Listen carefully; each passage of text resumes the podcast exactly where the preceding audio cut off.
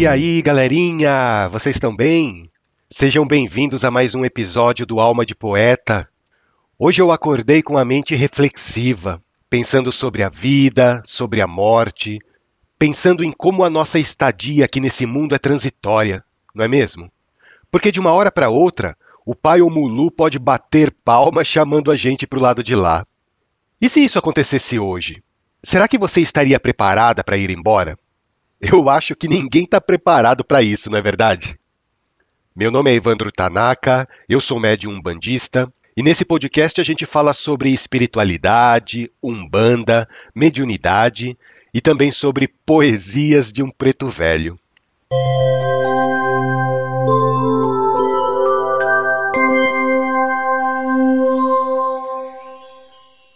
Quando o nosso corpo físico morre aqui na Terra, o espírito desperta em um plano mais sutil. E esse despertar pode ser mais ou menos longo, mais ou menos perturbador, dependendo do seu grau de consciência. Se você é uma pessoa que está preparada para esse momento, o seu despertar no mundo espiritual vai ser muito mais rápido e tranquilo. Agora, se você é daquela pessoa que não quer largar o osso, aquela pessoa apegada ao mundo e às coisas da matéria, então o seu despertar vai ser muito mais perturbador. Porque o seu espírito não está preparado psicologicamente para fazer essa passagem. Eu lembro uma vez de um espírito que foi socorrido numa gira de umbanda, e esse espírito estava tão desesperado que ele incorporou no médium se debatendo todo, chorando e pedindo pelo amor de Deus que ajudassem ele. Porque ele achava que tinha enlouquecido eu lembro que o Cambone se aproximou carinhosamente do médium incorporado e começou a conversar com esse espírito. Em um primeiro momento, o espírito pareceu meio surpreso, sabe? Porque finalmente alguém estava conseguindo ouvir ele. E depois, quando passou aquele primeiro impacto, o espírito começou a falar alucinadamente, como se aquelas palavras estivessem represadas nele há um longo tempo. E ele dizia que, de uma hora para outra, Todo mundo na casa dele começou a ignorar a sua presença sem qualquer motivo aparente. A esposa já não conversava mais com ele, não retribuía mais os seus carinhos, os filhos já não obedeciam mais às suas ordens. E por mais que ele gritasse dentro da sua casa, ninguém prestava atenção. No começo, ele sentiu uma raiva enorme pelo descaso dos seus familiares. Mas ele percebia que cada vez que ele sentia essa raiva, ele ia para um lugar escuro, frio e ficava lá sozinho. E ele só conseguia voltar para sua casa quando a esposa dele começava a orar, pedindo proteção. Depois de semanas, essa raiva acabou se transformando em tristeza. Ele não sabia porque todo mundo estava agindo assim com ele, de uma maneira tão indiferente. Ele não sabia porque todo mundo resolveu ignorá-lo assim de uma hora para outra. Ele passava os dias e as noites dentro da casa, pensando no que tinha feito de errado para receber tanta indiferença da sua família. Os parentes iam visitar a sua esposa e não o cumprimentavam. As visitas entravam na sua casa e ninguém lhe dirigia a palavra. Daí, com o tempo, ele acabou se conformando, ele parou de se importar com as atitudes das pessoas. Mas ele sabia que algo tinha acontecido, ele só não sabia o que era ainda. Daí, certo dia, ele estava sozinho lá na sala, olhando para o nada, meio que conformado com aquela situação, quando de repente ele ouviu alguém chamar o seu nome. Mas espera aí, ele conhecia aquela voz. Aquela maneira de chamar o seu nome lhe era muito familiar. E quando ele se virou em direção à voz que estava chamando ele, sabe quem ele viu? A mãe. A mãe que tinha falecido quase 20 anos antes. E ele se assustou de uma tal maneira que saiu correndo porta fora sem olhar para trás. E ele correu, correu desesperado, achando que tinha enlouquecido. E ele correu tanto que quando ele estava sem forças já para continuar correndo, acabou se sentando em um canto na calçada, e ele conta que, nesse momento, ele foi cercado por um bando de índios. Imagina só o desespero desse espírito, né? Depois ele falou que começou a ficar com sono, com muito sono, acabou desmaiando e foi acordado só quando já estava no terreiro.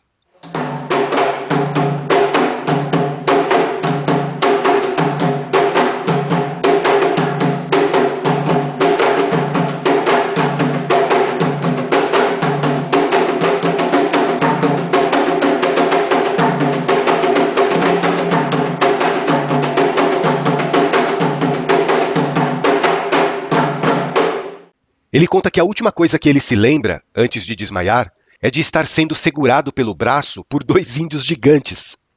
Mas por que, que eu estou contando essa história para vocês? Olha só, até aquele momento, ele não tinha a mínima consciência de que o seu corpo físico havia morrido. Ele contou que estava assistindo televisão e de repente sentiu uma dor aguda no peito e logo em seguida adormeceu. Daí, quando ele acordou, quando ele recuperou a consciência, começou a chamar a esposa, começou a chamar os filhos e ninguém respondia. Só que daí haviam momentos de perturbação, momentos que ele era transportado para algum lugar, ele achava que estava sonhando, na verdade. Haviam momentos de inconsciência, até que o espírito gradativamente começou a adquirir uma certa lucidez. Para vocês verem, pessoal, como é importante a gente saber o que nos espera do lado de lá. Essa pessoa teve uma parada cardíaca enquanto assistia TV. Só que ela não tinha a mínima ideia de mundo espiritual. Durante a vida inteira dela, ela nunca parou para refletir sobre a morte, nunca parou para questionar para onde o espírito vai depois que morre. Ela só se importava com as coisas da matéria. Daí a importância da gente ter uma religião, uma crença, uma fé. Então, gente, se um dia vocês acordarem e perceberem que ninguém está dando atenção para o que vocês falam, se vocês chamarem as pessoas e ninguém ouvir, pode ter certeza que vocês já morreram, tá? E tá tudo bem. Não precisa se desesperar. Cedo ou tarde, alguém lá do plano espiritual vai vir te recepcionar. Pode ser um familiar, pode ser um amigo, pode ser o seu guia, o seu mentor. Mas você nunca vai ficar desamparada. Porque quando a morte chega, na verdade, está se iniciando uma nova etapa.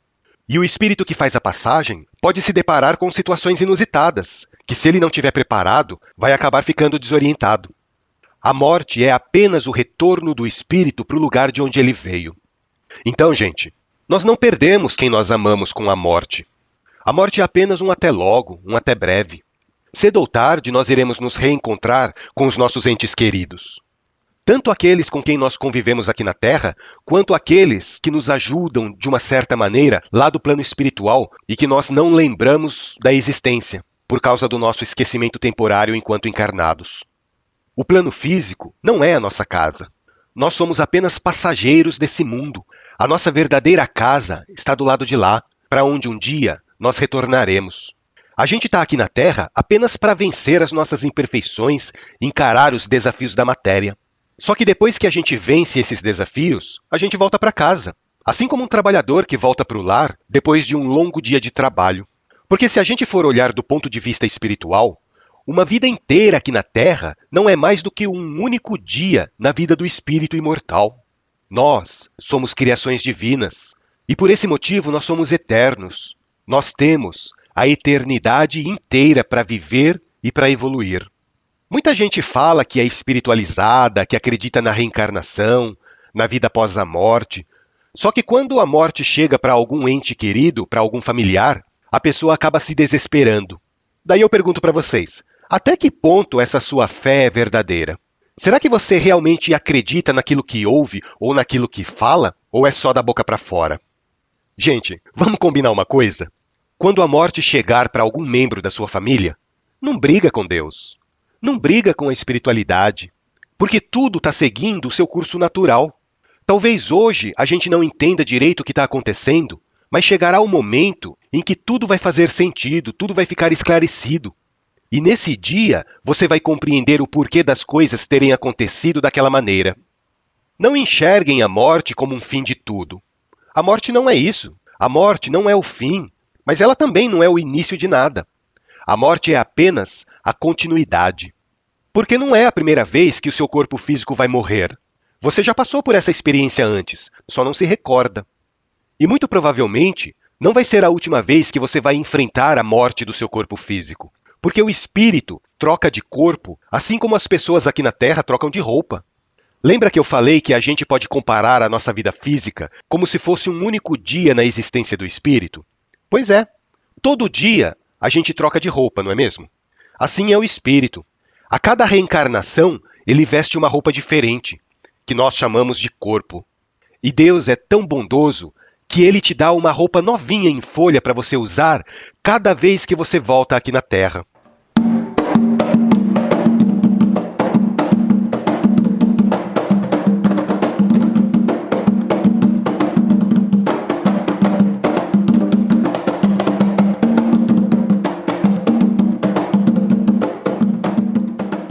Gente, agora eu queria aproveitar esse episódio para responder algumas dúvidas. Lembra nos episódios anteriores que a gente falou sobre preceitos? Então, a Ângela perguntou o seguinte para mim: Evandro, e agora que os terreiros estão fechados por causa da pandemia, a gente também precisa fazer os preceitos? Ângela, antes de mais nada, um abraço para você. Obrigado por sempre ouvir os nossos episódios. Eu fico muito feliz com o seu apoio. Eu entendo o seguinte, Ângela.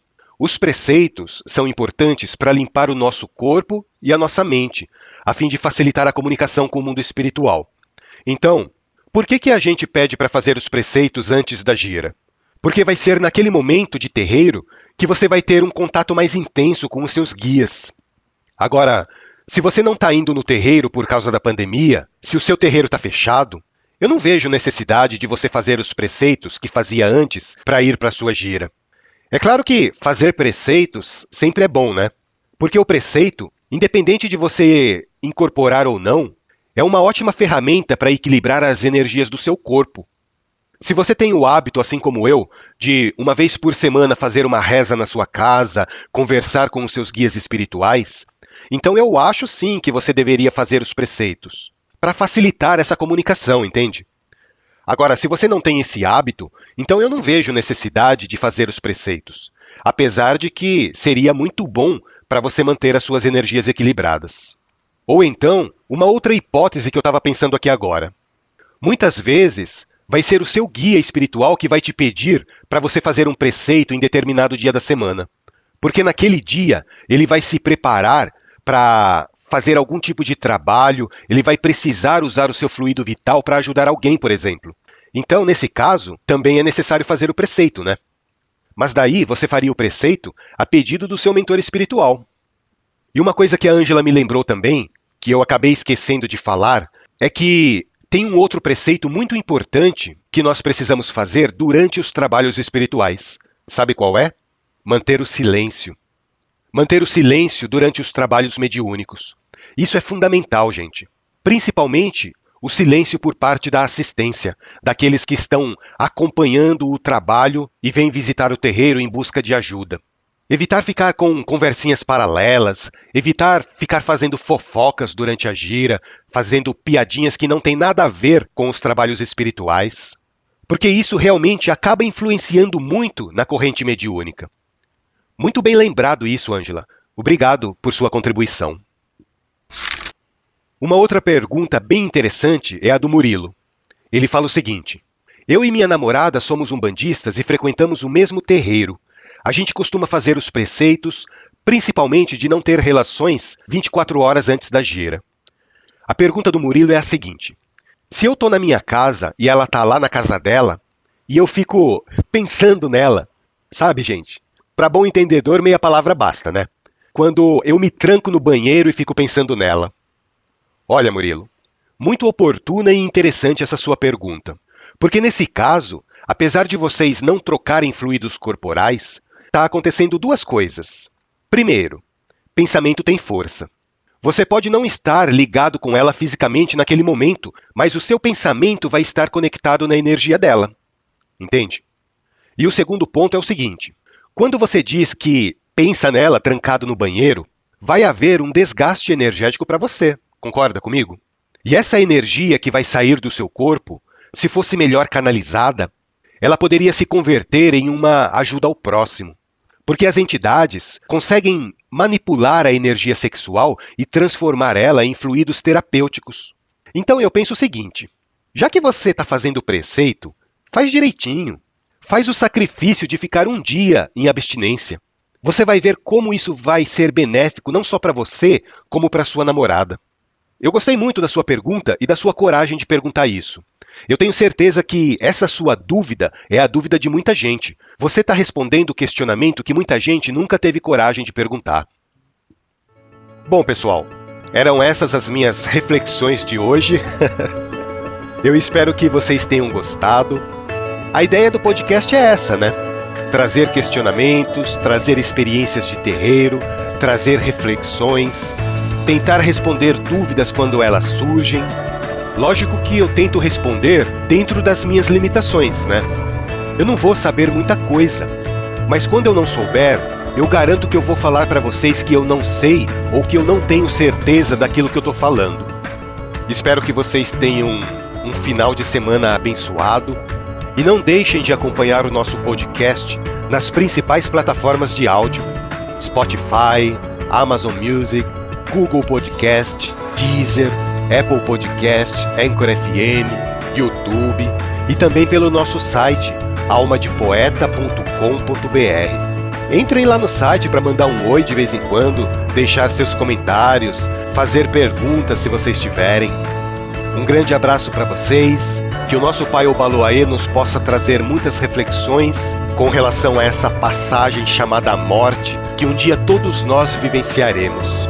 Até o nosso próximo episódio.